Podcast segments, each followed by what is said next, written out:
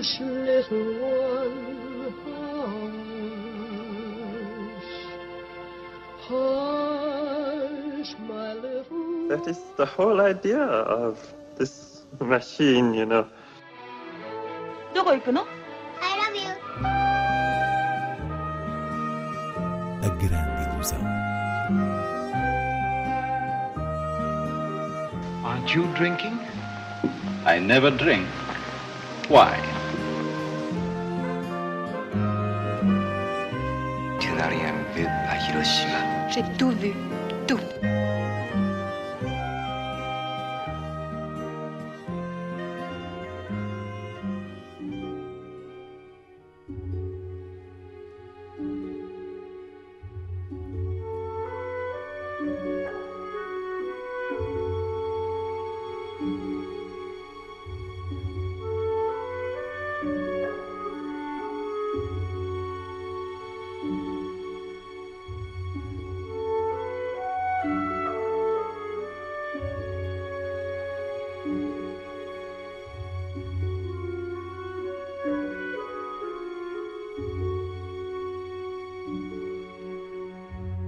Decisão de partir de Park Chan-wook é a estreia em destaque na Grande Ilusão. Inês Lourenço, um filme distinguido no Festival de Cannes, com o prémio de melhor realizador e que há poucos dias encheu a sala na sua antestreia no Lisbon and Sintra Film Festival. Park Chan-wook é dos realizadores mais populares do cinema sul-coreano contemporâneo, mas essa popularidade não se traduz numa linha mainstream, ou seja, não tem que ver com aquela ideia básica de um cinema acessível, o que quer que isso seja, mas sim eh, uma marca vincada de dinâmica narrativa e expressão visual que, por certo, não deixa o espectador indiferente. E Decisão de Partir é definitivamente um filme que está dentro dessa marca, contando a história de um detetive que, no processo de investigação da morte de um homem, ao conhecer a viúva deste e apesar da estranheza da sua atitude, começa a sentir-se atraído por ela. A partir daqui, Park Chan-wook explora o romance e as decisões de partir, como diz o título, que dividem esse romance em momentos diferentes, mas sempre habitado por uma sensação contínua de insônia da parte do detetive que adensa aqui o, o drama policial. Apesar da carga dramática, não é um filme sisudo, aliás, tem vários momentos de humor associado ao trabalho da polícia, mas sobretudo o seu aspecto de grandeza está no modo como Park Chan-wook opera o olhar sobre as personagens e mesmo o olhar entre as personagens com toda uma linguagem visual rebelde típica do realizador que nos atira para os ângulos da emoção, inclusive com um final mais comovente do que seria expectável. E até isso é uma manobra que diz muito sobre uma adquirida maturidade sentimental que não abdica da tal transgressão das regras clássicas na sua abordagem. 기도수 손톱 밑에서 딴 사람 DNA가 나왔네요.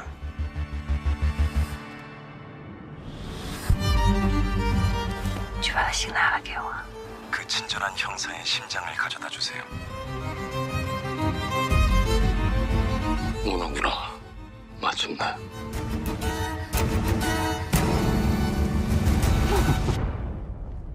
우리 일을 그렇게 말하지 말아요.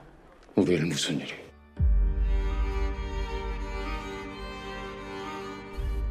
Chega também às salas o trio em Mi bemol, de Rita Azevedo Gomes.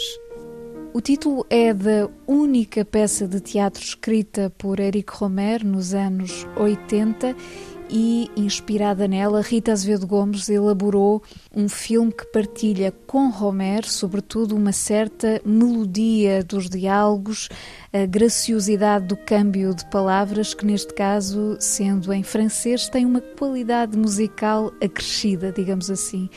Então estamos perante um casal que se separou há algum tempo e ao longo de um ano vão se encontrando várias vezes, mais precisamente sete vezes, numa espécie de necessidade de partilha. E o assunto entre os dois, para lá da visão romântica, acaba por tocar a questão da importância do gosto e a, a tentativa de o explicar. Isto, quanto a mim, é um aspecto do texto muitíssimo interessante num filme que todo ele é uma peça de bom gosto em que ator, palavra e o plano que os contém produz um efeito ultra delicado, mais uma vez gracioso que aqui e ali deixa também entrar uma dimensão onírica. Esta última está diretamente relacionada com o realizador dentro do filme, interpretado por Ado Arrieta, esse pioneiro do cinema independente na vida real, que aqui não sabe o que quer dos seus dois atores, Rita Durão e Pierre Léon, eh, tornando-se um elemento de doce desassossego. De resto, Rita Azevedo Gomes filma estes dois lados, o lado da rodagem e o lado da encenação, com uma absoluta consciência dos corpos no espaço, da sua melhor posição uh, no enquadramento. Um belo filme, este O Trio em Mi bemol.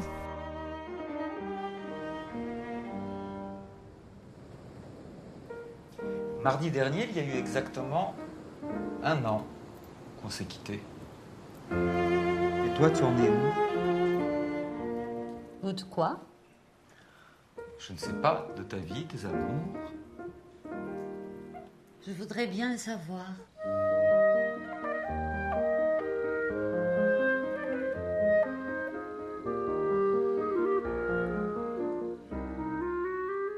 À boleia da estreia de um filme português, recordamos António da Cunha Teles, o produtor, realizador e distribuidor que marcou a paisagem do nosso cinema de diferentes maneiras, uma grande figura que nos deixou na última semana, aos 87 anos. António da Cunha Teles é, muito simplesmente, o homem por trás do cinema novo português, o produtor de todos os títulos que definiram essa nova paisagem estética, como Os Verdes Anos, de Paulo Rocha, Belarmino, de Fernando Lopes, Domingo à Tarde, de António de Macedo, filmes que existiram pela sua aposta numa reinvenção formal do cinema que por acaso fazia nos anos 60 e ele próprio, em 1970, realizou aquele que se tornaria um, um título lendário neste panorama, O Cerco, que eternizou o rosto da sua protagonista, Maria Cabral.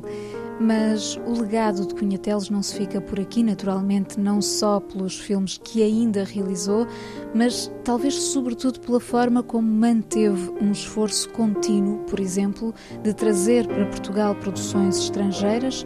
Há mesmo um, filme dessas coproduções, o Belle Époque de Fernando Trueba, que hum, venceu um Oscar e isto ao mesmo tempo que proporcionava, enquanto distribuidor e exibidor, a revelação em sala de obras fundamentais da história do cinema, clássico e moderno, num autêntico ato pioneiro no circuito comercial português. Enfim, devemos-lhe muito, é o mínimo que se pode dizer.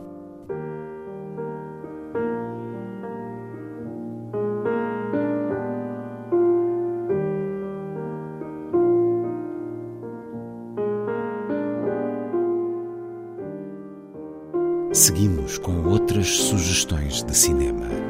Começo pelo Cineclube Gardunha, que no próximo dia 7 de dezembro traz à Casa do Bombo, em Lavacolhos, um clássico perfeito para iniciar a quadra natalícia. Estou a falar de Os Três Padrinhos, de John Ford, que neste caso vai além do western, convertendo-se numa espécie de parábola bíblica com três bandidos responsáveis por um recém-nascido. Cá está um filme alternativo de Natal. Segue-se no dia 14 na moagem do Fundão das Profundezas, a mais recente obra do italiano Michelangelo Framartino, uma descida aos fundos da terra em Calábria, que é toda uma meditação em imagens. Esta sessão abre com uma curta-metragem de Stan Brakhage, Visions in Meditation, Plato's Cave, em diálogo com o filme de Fra Martino, e no dia 21, também na Moagem, há uma sessão dedicada ao Brasil com Mato Seco em Chamas, de Joana Pimenta e Adirley Queiroz, antecedido da curta inédita A Máquina Infernal, de Francis Wagner dos Reis. Passando para Braga, o Lucky Star Cineclube apresenta em dezembro duas fabulosas sessões natalícias com dois clássicos. O primeiro, no dia 6, Não Há Como a Nossa Casa, de Vincent Minelli, um caloroso conto americano com uma superlativa de Judy Garland, aqui a cantar Have Yourself a Merry Little Christmas, e no dia 13, A Loja da Esquina, de Ernst Lubitsch, uma das mais belas comédias românticas com Margaret Sullivan e James Stewart. As sessões têm lugar na Biblioteca Lúcio Craveiro da Silva. Finalmente, em Lisboa, a última programação do ano na Cinemateca traz uma retrospectiva integral da obra de Dorothy Arzner. Sem dúvida, uma das grandes propostas do mês, não só porque se trata da única mulher realizadora que fez carreira em Hollywood na transição do cinema mudo para os talkies, portanto, entre os eh, anos 20 e 40 Alguém que durante muito tempo foi apagada dessa história em prol de uma narrativa masculina do cinema clássico americano, mas também porque a sua obra de facto é valiosa por si própria, ou seja, dá conta de uma visão feminista que conseguiu furar o, o sistema controlado dos estúdios, abordando, por exemplo, o conflito entre a modernidade e a tradição com personagens femininas que revelam o, o desejo de se libertar de, das convenções sociais, tudo isto através de géneros como o melodrama e, e a comédia romântica, que nessa altura é eram dominados por esta hum, indústria de, de homens. É por isso muito especial a ocasião que permite descobrir ou redescobrir Dorothy Arzner através de filmes maravilhosos como Quando uma Mulher se Opõe, Dança, Rapariga Dança, Egoísmo de Mulher, Christopher Strong, este eh, que é apenas o segundo filme de Catherine Hepburn, entre outros. O ciclo arranca no dia 6 e hoje terminamos com a voz de Lucille Ball em Dança Rapariga Dança, precisamente na pele de uma dançarina que decide enverdar pelo mundo do espetáculo burlesco. I am not a goody goody, just a baby in the woody. Love has got me worried and perplexed. Oh, yeah? Gosh, oh, gee, I want my mama. Goodness me, I need my mama. Maybe she could tell me what comes next. I'll tell you. My mother told me there'd be days like this when I wouldn't know what to do. She told me what not to do. She said some boy would take me in his arms and tell me, oh, what lies. But did mother realize the boy would be you. or you. She means me. No, not you. Oh, me, me. It's a date, honey. or you. Boat you off, buddy? My mother told me better count to ten. Then if that doesn't do the trick, start counting again. I counted up to ten a thousand times, but I kissed him anyhow. Oh, mother, tell me, what do I do now?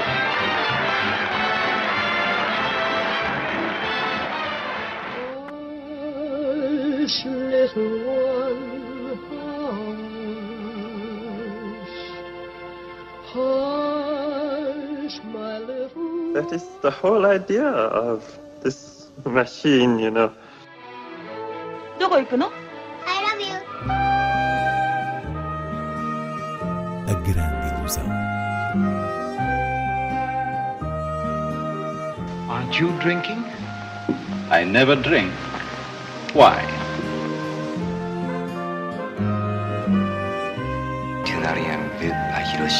J'ai tout vu, tout.